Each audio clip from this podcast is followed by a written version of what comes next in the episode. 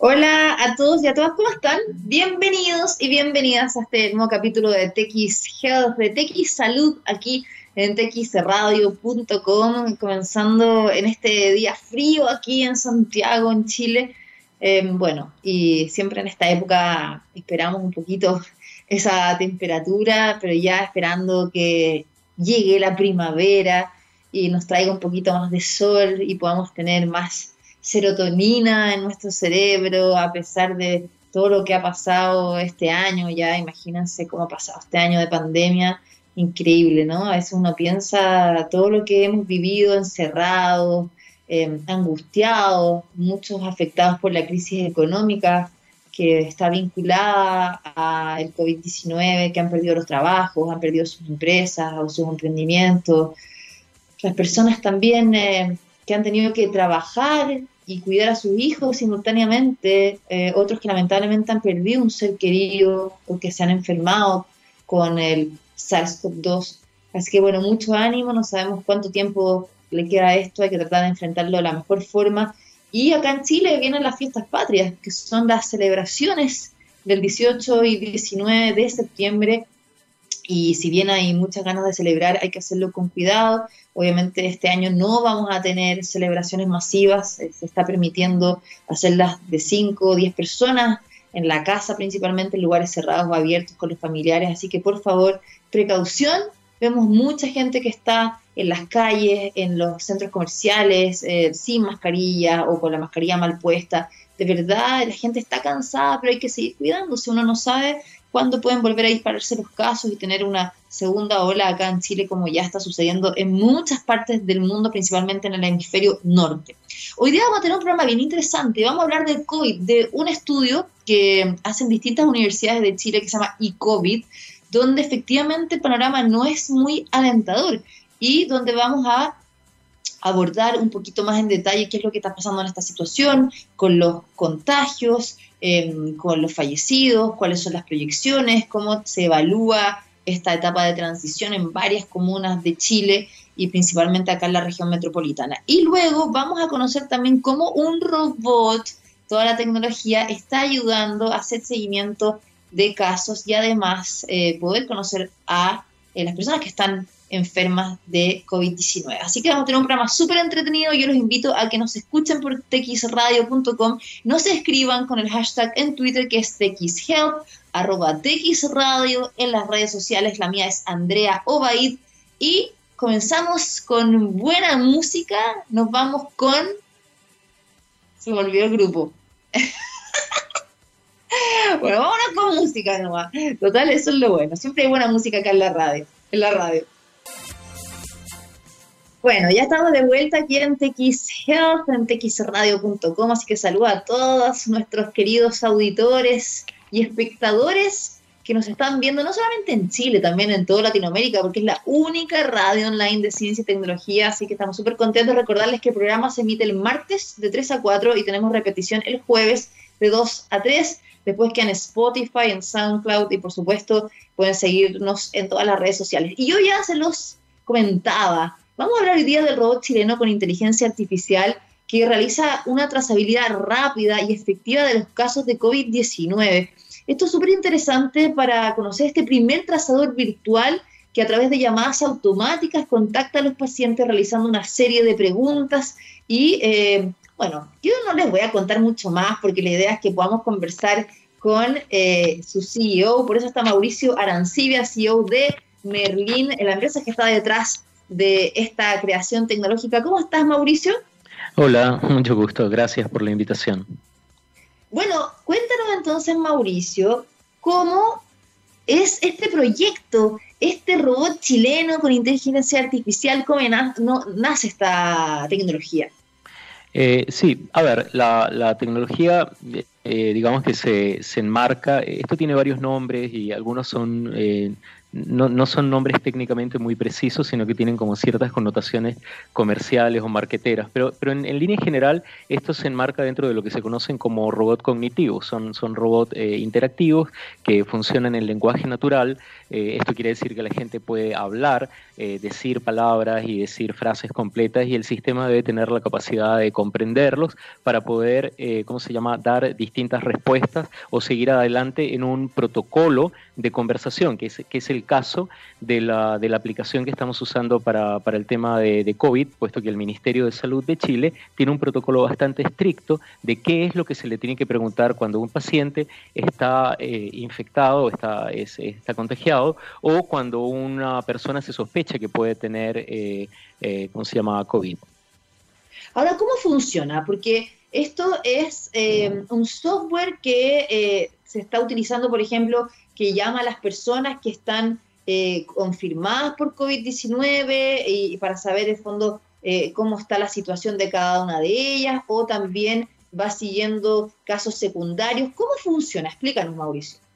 A ver, en, línea general, efectivamente es un sistema que está alojado en la nube y que eh, recibe, digamos, de parte de la entidad que, necesita hacer el proceso de trazabilidad, recibe una base de datos eh, que mm, de manera súper sistemática la va siguiendo, eh, la va, ¿cómo se llama?, cubriendo caso por caso todos los días. Entonces imagínate que tú eres una institución pública, una municipalidad que tiene, por decir algo, eh, mil pacientes infectados, eh, tú tienes dos grandes posibilidades. Una de las posibilidades es que tú pongas a especialistas dentro de un call center a llamar a estos pacientes, lo cual tiene un costo enorme en, todo sentido, en, el sentido económico, en sentido de, energía, de la capacidad de atención que tienen estas personas. Imagínate que tú estás tratando un paciente detrás de otro, paciente detrás de otro, es un, es un trabajo infernal. Entonces, el sistema lo que hace es que comienza en paralelo a llamar a cualquier cantidad de pacientes que sea necesario. Puede llamar a 10, a 100, a 1000, a 10.000, a 100.000 o a un millón no hay ningún tipo de restricción respecto al número de llamadas que el sistema puede estar haciendo simultáneamente. Y comienza el protocolo, bueno, desde luego se presenta, verifica el nombre del paciente, el sistema tiene la capacidad de verificar todas estas cosas, y luego comienza la interacción donde empieza a hacer las preguntas típicas de básicamente de cuáles son los síntomas que tiene ese día, eh, y esto mismo lo puede repetir todos los días, incluyendo los sábados y los domingos, de tal manera de que la cobertura es absolutamente rigurosa. Entonces, esa es como la primera gran característica. La segunda característica que es súper interesante es que cuando un paciente da una respuesta que amerita levantar una alerta, como por ejemplo podrían ser que tus, alguno de tus síntomas ha, empeorado. Imagínate que tú tenías un poquito de fiebre, pero hoy tienes un poquito más de fiebre. Si el sistema detecta no, no, es que si el sistema detecta, el sistema va a detectar porque te va a hacer la pregunta, ¿cómo está tu fiebre? Y si tú dices que tienes más fiebre de la que tenías ayer o que tienes algún síntoma adicional, como que tienes tos o que tienes alguna dificultad para respirar, el sistema automáticamente levanta una alerta y esa alerta en tiempo real es enviada por varias vías. A, veces se usa email, pero otras veces se utilizan otros sistemas de mensajería instantánea, de forma que los médicos o los especialistas que estén a cargo en la, en este caso la municipalidad o la o el centro hospitalario, inmediatamente reciben una alerta, dice el paciente tal, de tal número telefónico, con tal nombre, con tales características y con, con tal historia clínica, está teniendo algún síntoma que amerita nuestra atención. Y en ese caso, esa persona es atendida no por uno, sino generalmente por más de un especialista que empiezan a analizar si esto amerita, qué sé yo, mandar una ambulancia o traerlo de alguna forma o darle alguna instrucción específica, de tal manera que el sistema lo que hace es que multiplica por varias decenas de veces la efectividad de cada uno de los del tiempo de cada uno de los especialistas en salud que tiene un sistema disponible. ¿Me, me explico? Ahora, súper importante eso y también lo que a veces se recrimina a esta especie de robots o de eh, fondo eh, como consultoras virtuales es que muchas veces las preguntas que se hacen tienen que responderse sí o no o no las entiende el sistema, ¿cierto? Ahora, todas las, preguntas que va haciendo este eh, robot em, con su voz, el paciente puede responder sí o no, o también puede dar como respuestas más amplias y igual las entiende, igual las la, recibe, o sea, también cuál es la diferencia de, de los típicos como robots eh, de llamada virtual. Sí, eh, déjame tratar de ser bien preciso en la, en la respuesta que te tengo que dar, porque por una parte, efectivamente en términos de capacidad, el sistema tiene la capacidad de reconocer muchísimas palabras y muchísimos vocablos que podría dar la persona. Esa es la capacidad que tiene. Pero otra cosa es que el protocolo del ministerio no necesariamente acepta que tú uses alguna afirmación que de repente no sea binaria. Si, si él necesita, si el protocolo requiere que sea sí o no, mm, tú vas a tener que restringirte a decir sí o no. Y si dices otra cosa, el sistema te va a decir, disculpe, necesito que me digas si sí o no, porque eso tiene algún tipo de relevancia estadística, médica, etcétera, cosa en la que nosotros no podemos entrar a ponerle, digamos, variables creativas. Sin embargo, en todos los protocolos hay un espacio no solamente donde la gente puede decir eh, lo que tú plantearías que serían preguntas abiertas, sino más aún, hay preguntas que son estrictamente abiertas y desestructuradas, donde yo te pregunto, por ejemplo, ¿hay algo más que tú sientas o quieras comentarme? Y entonces la persona dice, a ver, yo tengo, eh, por, decir algo, eh, nosotros, yo tengo eh, pérdida del sentido del olfato. Cuando nosotros empezamos a recibir que los pacientes COVID tenían pérdida del sentido del olfato o del sentido del gusto, tú sabes que no estaba en el protocolo del ministerio ese, ese síntoma. Nosotros levantamos la alerta y dijimos, señores, aquí hay un síntoma que no está en el protocolo, pero que aparece o, o nosotros decimos emerge de los vocabularios espontáneos de las personas. Y eso sirvió para modificar el eh, protocolo que está usando en este, en este caso una institución sin fines de lucro muy grande que opera en Chile con, muchísimos, eh, ¿cómo se llama?, pacientes, y eh, se, se, modificó el, se modificó el protocolo producto de lo que serían las respuestas espontáneas o lo que sería el lenguaje natural que emerge en la entrevista desestructurada con el paciente. Entonces hay de, hay de los dos elementos.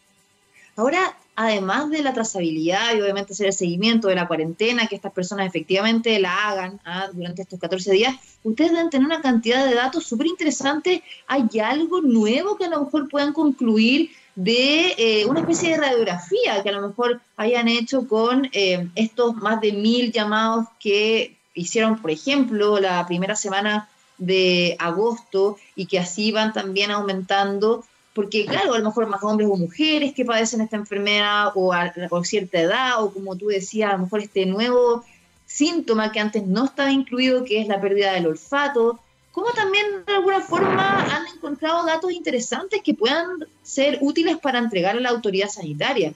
Sí, Andrea, para, para cómo se va a complementar la información que estás dando, sabes que a estas alturas con, con las instituciones con las que estamos trabajando debe haber más de 70, 80 mil eh, llamadas efectivas, eh, lo, cual es un número súper interesante por lo que tú estás diciendo. Se, se, comienza a producir este efecto de, la, de lo que se llaman los análisis de, de, Big Data, eh, un término medio desprestigiado últimamente, pero que en, en línea general se refiere a la posibilidad de encontrar relaciones entre los datos que no son tan evidentes. Efectivamente, esa, esa, ese, ese proceso se ha iniciado, hay información extraordinariamente potente, no solo para el caso COVID, sino para una situación que se nos viene, que va a ser bastante compleja, que es la situación de los pacientes crónicos. Es decir, imagínate pacientes diabéticos o, coronarios o hipertensos que eh, ¿cómo se llama?, durante prácticamente seis meses han estado un poquito abandonados. La verdad es que el sistema de salud a nivel mundial ha estado totalmente abocado al, tema de COVID y por lo tanto estos pacientes eh, han sido de alguna forma no seguidos con la rigurosidad que tendría que ser seguida. Entonces, el sistema que estamos instrumentando sobre todo en las poblaciones más eh, vulnerables, eh, tiene que ver con la posibilidad de atender y de colectar data relevante para la situación aguda que hay en este momento, para una eventual situación de rebrote o de segunda ola que pudiera ocurrir, según algunos modelos matemáticos, relativamente pronto, desafortunadamente, al menos si, claro, al, al menos si se reproduce el fenómeno europeo y eso, debería ocurrir más o menos. Pero también para la eventualidad de poder cambiar el script y salirte de la situación COVID y empezar a preocuparte de una enorme extensión de la población que está ligeramente eh, abandonada, por decirlo entre comillas, quiero que se entienda bien el término, no, es, un tema eh, que nadie haya planificado, pero de facto cuando tú haces un análisis de la cantidad de pacientes que han ido a sus controles regulares, encuentras que la baja es astronómica. Entonces requiere eh, tratar de recuperar todo ese tiempo perdido. Y en ese sentido, un sistema que te permite en paralelo estar dialogando con un porcentaje importante de la población eh, objetivo, eh, tiene un valor, tiene un valor importante desde el punto de vista de salud, ¿no? Datos que me imagino que todavía no puedes dar, pero, que son interesantes y por lo menos se reveló esto de los pacientes crónicos eh, son los que también más están eh, complicados durante esta pandemia. Ahora, ustedes están trabajando con la municipalidad de Renca, que se ha destacado por este plan Centinela de trazabilidad y que ha sido muy, muy importante el liderazgo que ha tenido eh, su alcalde. Y en ese sentido, ustedes van a trabajar también con más comunes, porque acá también una de las patitas más flojas y que ha criticado muchísimo la comunidad científica al gobierno es la falta de trazabilidad y que es súper importante mientras no exista una vacuna. Em, ¿Cómo también piensan ampliar este servicio del robot?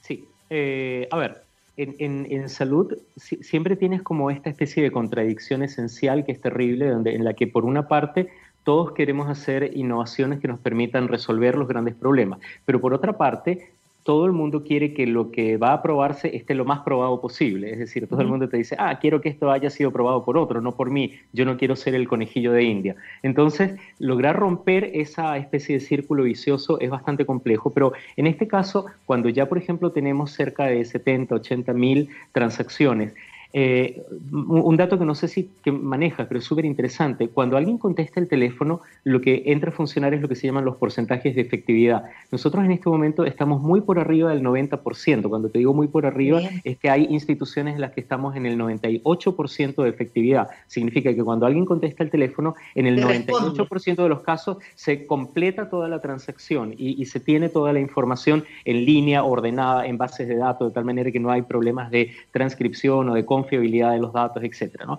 Desde luego, eh, con, toda la complejidad que implica la, la ¿cómo se llama? La mm, eh, anonimización de todos los datos, porque hay un tema de protección de la data de cada quien que es muy importante.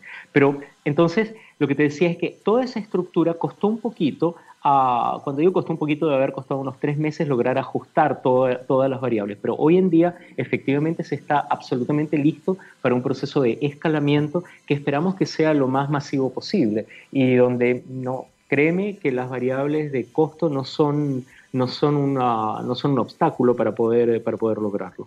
¿Pero están conversando con más comunas o en algún momento a lo mejor el gobierno lo puede implementar a nivel nacional? Sí, e, efectivamente, hay conversaciones. Lo primero que hicimos fue tratar de conversar con el grupo, eh, con, los grupos eh, científicos que, que asesoran al, al, Estado para tratar de que no sea esto eh, interpretado dentro de una lógica comercial, sino que se entienda primero que tiene toda la base científica, la robustez estadística necesaria, y para eso nos, nos pusimos en contacto con grupos como el, los especialistas del Centro de Modelamiento, Matemático de la Universidad de Chile y otra cantidad de científicos que no, no, no me vienen a la memoria en este momento, pero con un, grupo grande de científicos básicamente eh, del área de la salud y del área de las matemáticas aplicadas a la salud o de, la, estadística aplicada a la salud. Y con ese aval, más el aval, digamos, experimental o empírico, como quieras llamarlo, de, campo, de haberlo probado, primero en entidades con muchísimos recursos, que, que, son muy buenas, pero que tienen muchos recursos, y luego en poblaciones que son eh, eh, muchísimo más vulnerables, como puede ser el caso de Renca, al encontrar que los resultados que tenemos son eh, los mismos prácticamente y que tienen una fortaleza estadística tan grande, nosotros nos sentimos bastante tranquilos de poder hacer una, una propuesta de escalar esto a nivel nacional, que realmente creemos que lo, creemos que lo necesitamos. Espectacular. ¿Dónde la gente puede encontrar más información? ¿Hay alguna página web, Mauricio, algo también? Porque el tema es bien interesante, a lo mejor hasta puede salir más negocio en otros países. Sí, eh, bueno, estamos en conversaciones con algunos países que, en los que ha empeorado la, la, situación de manera un poquito sorpresiva, como es el caso de Argentina, por ejemplo, que hay una, un empeoramiento absolutamente como no, no previsible. Eh, se, pensaba que era una situación controlada y ahora no, no, no lo es. Y, y, efectivamente lo estamos viendo con, con, con otras, con, con otros, eh, con otros países a ver si se puede eh, contribuir. En este momento lo, relevante y lo que está en nuestra cabeza es tratar de, contribuir, de contribuir con el mayor número de, pacientes y de casos que sea, que sea posible. Y eh, espero que estemos invitados muy pronto a tu, a tu programa porque estamos haciendo otra investigación tremendamente tremendamente avanzada y la estamos haciendo con algunos de los especialistas en inteligencia artificial número uno del mundo para ver la posibilidad de hacer detección. Esto fue anunciado como hace tres meses, creo yo, en, la cadena, en una de las cadenas de noticias, eh, para tratar de ver la posibilidad de detectar eh, COVID a través de señales de voz. Ese es el próximo capítulo que estamos, al que estamos en el que estamos trabajando eh, día y noche durmiendo muy poco. Espectacular cómo avanza toda la tecnología, ¿no? Muy interesante. Entonces, bueno, dejamos a la gente que pueda buscarlo ustedes en, en, em, en, merlin.com. ahora, ahora que me dices esto, voy a ocuparme de que la gente nuestra de comunicaciones, lo que pasa es que son tantos los convenios de confidencialidad que tenemos firmados, son tantos, tantos, tantos, que hay un momento en el que ya no te dan ganas de hablar de nada, porque, porque todo ya te da susto de que puedas cometer algún error. Pero sí, efectivamente vamos a tratar de apoyarnos en, esta conversación y en, algunas noticias que ya salieron en la prensa para, empezar a, informar a, la comunidad de cómo, eh, de, cómo se puede contactar con, los equipos que están eh, promoviendo la, ejecución y la instalación de este tipo de plataformas. Genial, te quiero agradecer Mauricio Arancibia, CEO de Merlin, desarrolladores de este robot eh, trazador de COVID-19 que se está aplicando acá en Chile. Súper interesante, de verdad, felicitaciones y ojalá les vaya muy bien y puedan seguir ayudando en esta pandemia. Un abrazo, cuídate. Perfecto, Andrea. Muchas gracias por la invitación. Chao, chao. Chao. Y tenemos que saludar a nuestros auspiciadores, Rayen Salud, que hacen posible este programa. Claro que es una empresa chilena dedicada a los servicios TI, especializada en informática médica, con más de 16 años de trayectoria, que ha contribuido con fuerza a la transformación digital de la salud, no solamente en Chile, también en Latinoamérica, con el desarrollo, la implementación y el acompañamiento de más de mil proyectos de incorporación tecnológica en diversas instituciones de la salud. Rayen Salud ofrece un ecosistema de servicios tecnológicos con soluciones escalables, interoperables y de rápida adopción. Conoce más en rayensalud.com. Nos vamos a la música y a la vuelta vamos a estar conversando este informe eh, COVID para conocer un poquito más la radiografía de lo que está sucediendo en Chile en esta última semana un estudio multidisciplinario que lo han hecho varias universidades de nuestro país, así que no se cambien, sigan con nosotros en TXHealth, arroba TXRadio en Twitter, en Instagram y en txradio.com nos escuchan. Ya estamos de vuelta aquí en eh, en txradio.com y hoy está muy entretenido el programa. Bueno, está como dedicado hoy a las tecnologías y también a la radiografía, de Chile y Latinoamérica sobre el COVID-19, que es un tema que igual tenemos que seguir abordando. A veces la gente se cansa un poco de estas temáticas y nos gusta el aire fresco, pero a veces tenemos que volver a hablarlo, sobre todo que se vienen estas fiestas patrias acá en Chile, nuestras fiestas que se vienen la próxima semana y que claramente esto puede generar un aumento de los casos por la transición de estas comunas y también todo el transporte de la gente de un lado a otro para reunirse con sus familiares, con amigos, etcétera. Y bueno, al respecto, hace poquito atrás comenzó una iniciativa súper interesante que es el ecovidchile.cl, que es una plataforma donde hay varios medidores donde van haciendo un seguimiento de lo que está pasando en nuestro país respecto a esta enfermedad. Y esta es una iniciativa liderada por la Universidad de Chile, la Universidad Católica y también la Universidad de Concepción, donde entregan, como les decía, todos estos datos eh, de las dimensiones propuestas para monitorear la pandemia que son súper importantes. El cuarto informe no es muy alentador y de hecho em, genera preocupación por la transmisión comunitaria de esta enfermedad y cada un caso nuevo contagia por lo menos a una persona. Ese es el eh, resumen o conclusión de este cuarto informe, pero queremos conocer mucho más eh, al respecto, por eso ya está con nosotros Alejandra Fuentes, socióloga, Fuentes García, y también académica de la Escuela de Salud Pública de la Universidad de Chile y integrante de este equipo ICOVID Chile. ¿Cómo estás, Alejandra? Un gusto tenerte aquí en TX Hola, Andrea. Muchas gracias por la invitación. Bueno, em, tú has integrado estos informes en los últimos que has trabajado. ¿Cómo ha sido también ser parte, en primer lugar, de este proyecto? Que es súper interesante porque además tiene visiones multidisciplinarias, eh, se unen tres universidades, que es muy, muy importante y donde acá la comunidad científica se une para entregar mucho más datos y que también son complementarios y pueden dar soporte a las autoridades de salud en la toma de decisiones. Exactamente. Bueno, ha sido un, trabajo eh, muy interesante eh, y un, privilegio, eh, una, una, iniciativa muy requerida ¿no? en, en, los tiempos actuales en que la información veraz, la información clara, la información oportuna, la información basada en evidencia científica es muy requerida. En tiempos de crisis como los que estamos viviendo en nuestro país, eh, yo diría que eso es un requerimiento eh, muy, eh, muy necesitado, ¿no? aunque suene un poco redundante, pero es muy necesario. nosotros venimos desde un, hemos tenido ¿no? en el último año al menos dos grandes eventos que han provocado distintas crisis. Veníamos ya con crisis de, de legitimidades de distintas instituciones del país. Y me parece que que se unen tres universidades, tres principales universidades del país, en pos de generar eh, información que esté basada en evidencia eh, científica, en, desarrollar indicadores que permitan eh, de la mejor forma posible monitorear la pandemia en los distintos territorios del país es muy necesario. Ahora estaba acá eh, ingresando a la página web icovidchile.cl, que los invito a la gente que nos está mirando y escuchando que lo haga.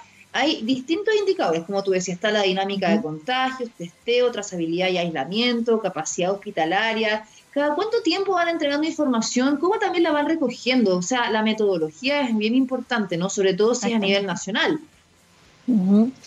Eh, sí, Andrea, mira, este, eh, si pueden ver ahí, ojalá que los que están escuchando, viendo, también puedan ver la página porque es una página que eh, ha sido diseñada para que sea muy fácil de entender. De hecho, eh, se usan colores, si ves ahí hay cinco colores que eh, justamente lo que tratan de entregar con unas pelotitas que están ahí. Mira, acá lo puedo mostrar yo mi computadora ah, y a ver.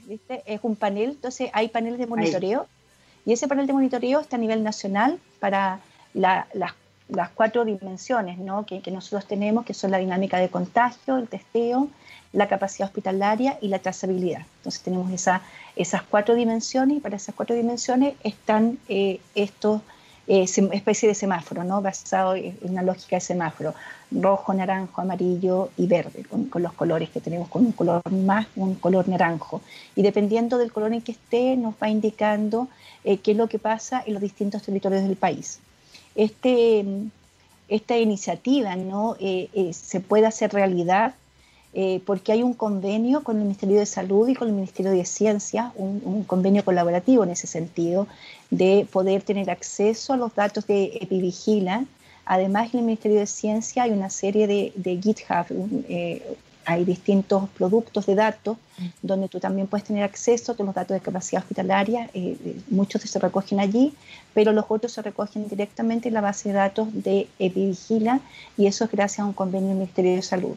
Pero lo que se hace con esos datos no es solamente eh, tomar el dato e inmediatamente entregarlos allí, sino que dentro del equipo hay matemáticos, estadísticos, ingenieros que lo que hacen es modelar esos datos matemáticamente en términos del rezago, porque hay muchos datos que tienen rezago, y también en términos de los datos faltantes. Entonces hay todo un trabajo de modelamiento que hace posible que el dato que estemos viendo ahí realmente represente la realidad de lo que dice en esa fecha y no una realidad que estaría un poco más desplazada, una fotografía más desplazada, si no estuviera ese modelamiento por rezago.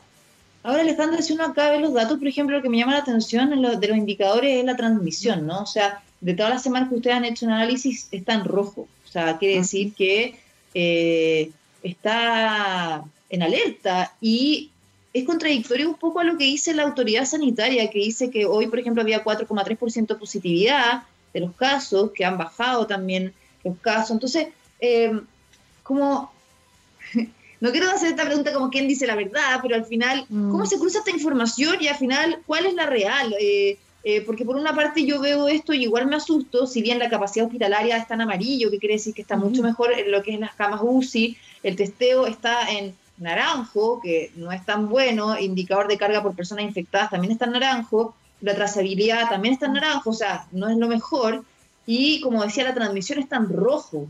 Entonces, como que yo veo esta realidad y yo digo alerta, ¿ah? hay que tomar esto con cuidado, pero por otra parte, el mensaje que me da la autoridad es como que estamos mucho mejor.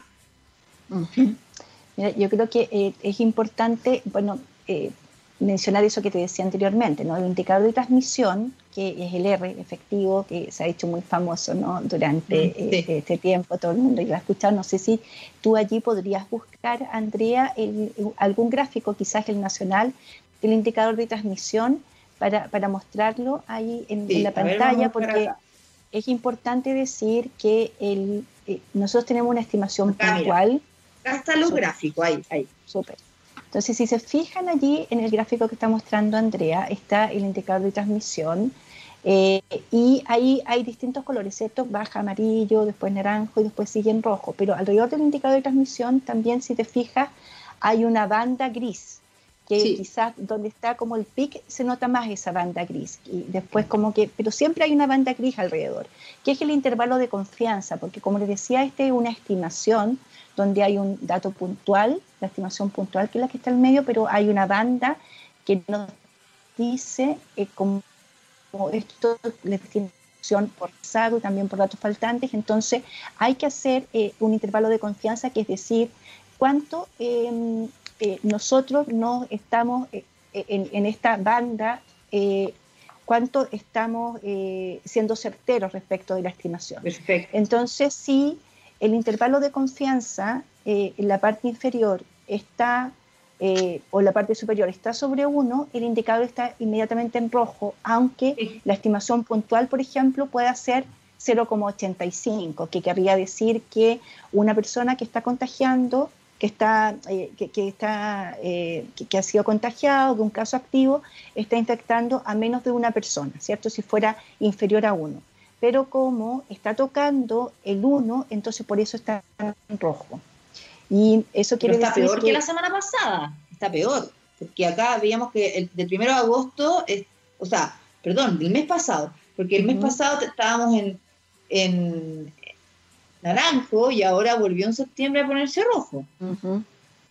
Claro, eso quiere decir que eh, si cambió de color, además, eh, implica que ahí sí que hay una diferencia, no solamente en términos de la estimación puntual, sino que toda la, banda de confianza que está alrededor de la estimación puntual. Efectivamente, eh, es esperable, ¿no? Si tú miras eh, lo que ha ocurrido en las últimas semanas es que ha habido un desconfinamiento, como tú decías al, al inicio del programa, lo que eso implica es que hay mayor movilidad, hay transporte, eh, hay eh, más contacto finalmente. ¿No viste hoy día las imágenes del paseo humano en el centro? No, las vi, no, no las Era un mar de gente y la mitad de la gente con la mascarilla abajo o la mascarilla en la boca la nariz. Eh, creo, creo que aquí eh, lo que, eh, aunque suene majadero quizás para algunos, ¿no? Lo que yo por lo menos he echado en falta, y, en la academia lo hemos dicho varias veces, aquí desde la Escuela de Salud Pública principalmente, es una campaña muy activa, una campaña educacional, porque necesitamos, especialmente en estos momentos, una ciudadanía muy informada, una ciudadanía muy activa, una ciudadanía que esté muy consciente de eh, su autocuidado también y de cómo prevenir el contagio. Eh, y por ejemplo, lo que tú dices, ¿no? el uso de la mascarilla es fundamental. Yo he visto, no, he visto específicamente las imágenes que tú mencionas ahora, pero eh, he visto, por ejemplo, imágenes muy, que muestran de la feria, muchas veces los días domingos, y aparece el uso de la mascarilla. Incluso cuando están entrevistando a personajes de repente públicos, ¿no? aparece la mascarilla mal puesta.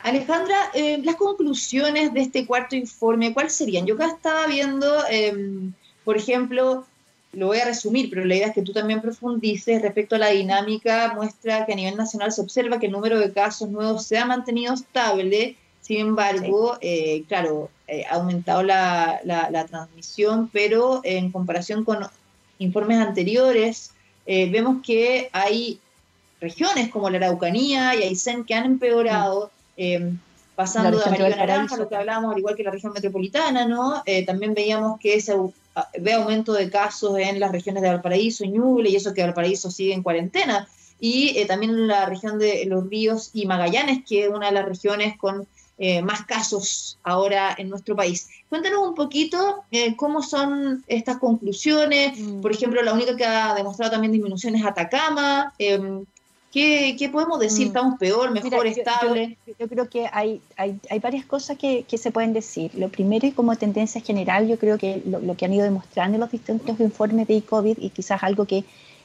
que, a lo mejor se decía, pero ahora se puede mostrar con datos, que tenemos distintas eh, evoluciones y distintos comportamientos de la epidemia a lo largo del territorio nacional. Y por tanto, eso implica que también eh, la, la, capacidad de gestión de la pandemia tiene que estar a nivel local, a nivel territorial. Yo creo que es una cuestión bien, bien fundamental de, de si tú miras el mapa, si lo tuviéramos ahí en un mapa, podríamos ver también distintos colores, ¿no?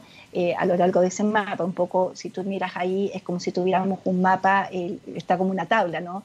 Eh, en el informe escrito, pero realmente uno podría mirar en un mapa. Y eso yo creo que es una cuestión que hay que tener claro y que mm, en términos de, la gestión y en términos de, eh, de, la gestión en política pública, de lo que se haga, implica tomar distintas medidas en los distintos eh, territorios.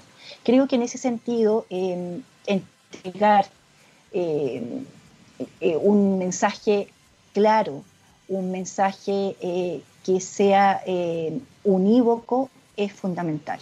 Pero es que eso ha sido el, el, gran problema. Hemos tenido una comunicación de riesgo pésima, confusa, que hemos hablado, de hecho yo lo hablé al inicio del programa, partiendo ahora por el caso del el plan Fondate en la Casa. O sea, que primero dicen que salen todas las comunas, cuarentena o no cuarentena, a festejar con la familia los amigos. Ahora dicen que no, que solamente las que están sin cuarentena. Después decían que no podía juntarse con tanta gente, ahora con tanta cantidad. Y así ha sido una comunicación errática durante seis meses. O sea, ¿para qué vamos a hablar de lo que pasó con el exministro Jaime Mañalich y un montón de otras seguidas de errores comunicacionales? Y como tú dices, no hay una campaña potente comunicacional en los medios que informe, eduque y concientice a la población, lamentablemente. Entonces, yo no sé si esto va a cambiar y, no sé si va a seguir siendo la misma tónica por lo que queda del año y el próximo, pero en el caso que no haya una comunicación efectiva, ¿qué se puede hacer? O sea, vemos que igual eh, la transmisión es preocupante, cambió color rojo,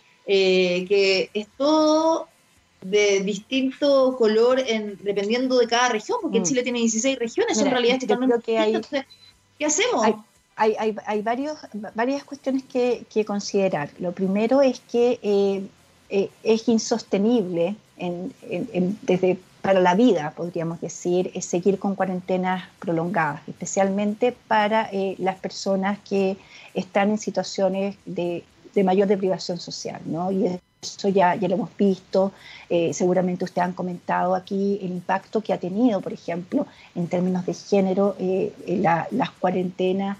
Eh, por ejemplo, ya se ve que un porcentaje alto de las mujeres que antes estaban trabajando, antes de la pandemia, post pandemia, no están buscando trabajo. Cuestiones la violencia, además de la violencia de género, la familiar. entonces hay, hay los problemas de salud mental, que también han aumentado muchísimo. Entonces, está claro que eh, no se puede seguir sosteniendo cuarentenas prolongadas, sino que lo que hay que hacer es eh, conciliar ¿no? el riesgo de, eh, de contagio ¿no? de, de COVID-19 con la, volver a una cotidianidad y volver a retomar la vida. Em, es, claro que no hemos tenido esa campaña comunicacional, una buena campaña o una comunicación de riesgo. Entonces, eh, creo que lo que hay que hacer es seguir fortaleciendo la trazabilidad.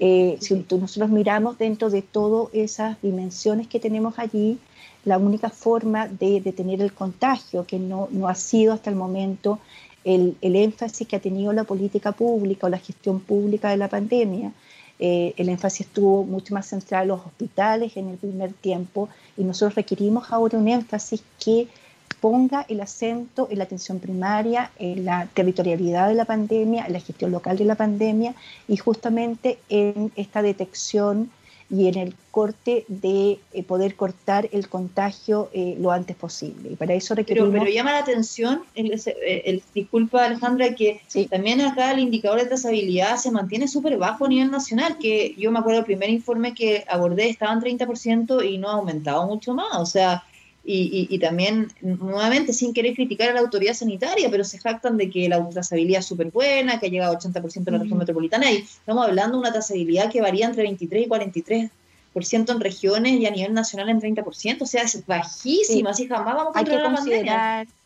Hay que considerar allí eh, que estamos considerando distintos indicadores de trazabilidad. Nosotros el indicador de trazabilidad que estamos considerando, porque nos parece fundamental, está al inicio, dijéramos, e, e, es el porcentaje de casos nuevos que son em, eh, eh, informados a la autoridad dentro de 48 horas desde la fecha de inicio de síntomas.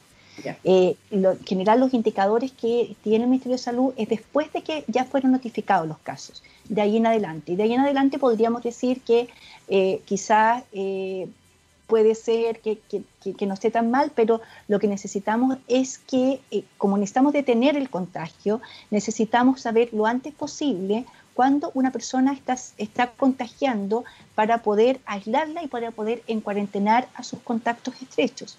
Y ese es el periodo entonces el que tenemos que reducir. Ahí tenemos que aumentar, dijéramos, la proporción de casos eh, que son notificados tempranamente a la autoridad. Y eso requiere tanto una acción desde lo, eh, la propia ciudadanía, ¿no? Si yo eh, necesito saber cuáles son los síntomas que me pueden indicar que tengo eh, COVID-19 y poder inmediatamente ir a hacerme un test PCR y avisar a todas las personas con las que he tenido contacto estrecho. Nosotros necesitamos todavía tener una, un, un comportamiento tipo capullo, ¿no? O sea, tener claro cuáles son las personas con las cuales ha tenido contacto.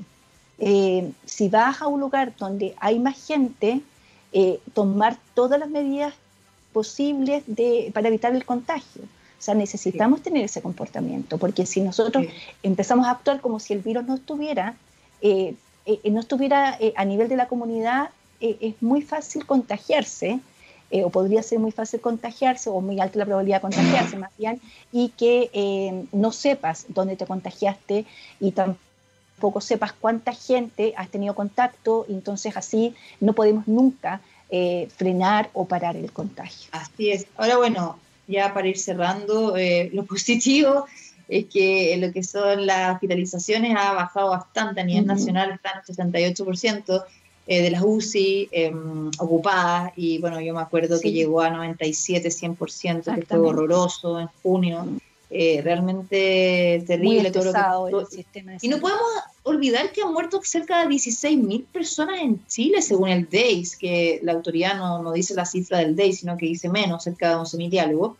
Pero eso es un indicador. confirmados son los que confirmados con PCR, ¿no? Exacto, pero bueno, según eh, los parámetros de la OMS, tienen que ser sospecha clínica y confirmados PCR. Ahora, para cerrar, Alejandra, ¿hay alguna proyección que haga este informe y COVID en el sentido de que podríamos tener una segunda ola de acá a octubre o cómo también ustedes proyectan la información. Mira, no? se hacen proyecciones en general. Eh, lo, lo, no son proyecciones. Solo, solo tratar de mostrar lo que está acá. Pero mm, uno lo que podría decir es que, y, aquí voy a hablar ya como más bien académica de la Escuela de Salud Pública, cuando tú dices octubre, eh, octubre es una fecha muy significativa ¿no? para, para nuestro país porque tenemos el plebiscito y, yo creo que eh, el, lamentablemente hoy en día eh, el, resultado de, si tenemos no un, un, nuevo PIC depende mucho del comportamiento de la ciudadanía. Y entonces tenemos que tener conciencia de ello. Yo creo que necesitamos un plebiscito que podamos hacer eh, y que sea legítimo, ¿no? que sea legítimo en términos de que la cantidad de personas que vayan a votar sea lo suficientemente eh, o, represente el mayor porcentaje de votantes, porque necesitamos legitimar ese acto, es muy importante para nosotros como sociedad. Eh, y aquí voy, voy a copiar una frase que escuché el otro día, que hay que pensar que al ir a votar uno podría tener menor riesgo que ir al supermercado de contagiarse. Entonces, creo que es importante tener eh, e, esa conciencia, no pensar, hay plebiscito, contagio inmediatamente, no, que también puede estar ese temor, y por temor al contagio que la gente no vaya a votar. Eh, no es así, eh, se pueden tomar las medidas de seguridad y puede estar mucho más controlado que, por ejemplo, ir a un espacio de, consumo como el supermercado, donde puede haber mucha gente y tú no sabes quién es eh, quienes pueden estar contagiando o puede haber mucho más eh, conductas eh, de riesgo. De todas maneras, súper importante, te quiero agradecer Alejandra Fuentes García, socióloga académica de la Escuela de Salud Pública de la Universidad de Chile. Muchas gracias por toda la información. Invitamos a todos y todas quienes nos están viendo que por favor ingresen al ecovidchile.cl. Es súper interesante toda la información que hay y sin duda puede ser un referente para otros países que también nos están escuchando y viendo aquí en la región. Así que gracias Alejandra, cuídate. Bueno, que estén muy bien. Muchísimas gracias por la invitación. Chao. Y ya nos despedimos, tenemos que irnos. Los dejo invitados a que sigan con nosotros, llegar a sala de situaciones. En minutos eh, nos vamos y eh, hay repetición, ya saben, el jueves a las 2 de la tarde nos siguen en txradio.com, arroba txradio en Twitter e Instagram, el mío es Andrea Obaid, también en todas las redes sociales y el hashtag TXHealth, TXSalud, todos los temas de salud. Si tienes propuestas, sugerencias de temas, si quieres eh, salir también en el programa con alguna investigación científica y que afecte y más bien ayude a nuestra salud, entonces escríbeme y estamos en contacto. Un abrazo y cuídate mucho. Cuídate. Chao.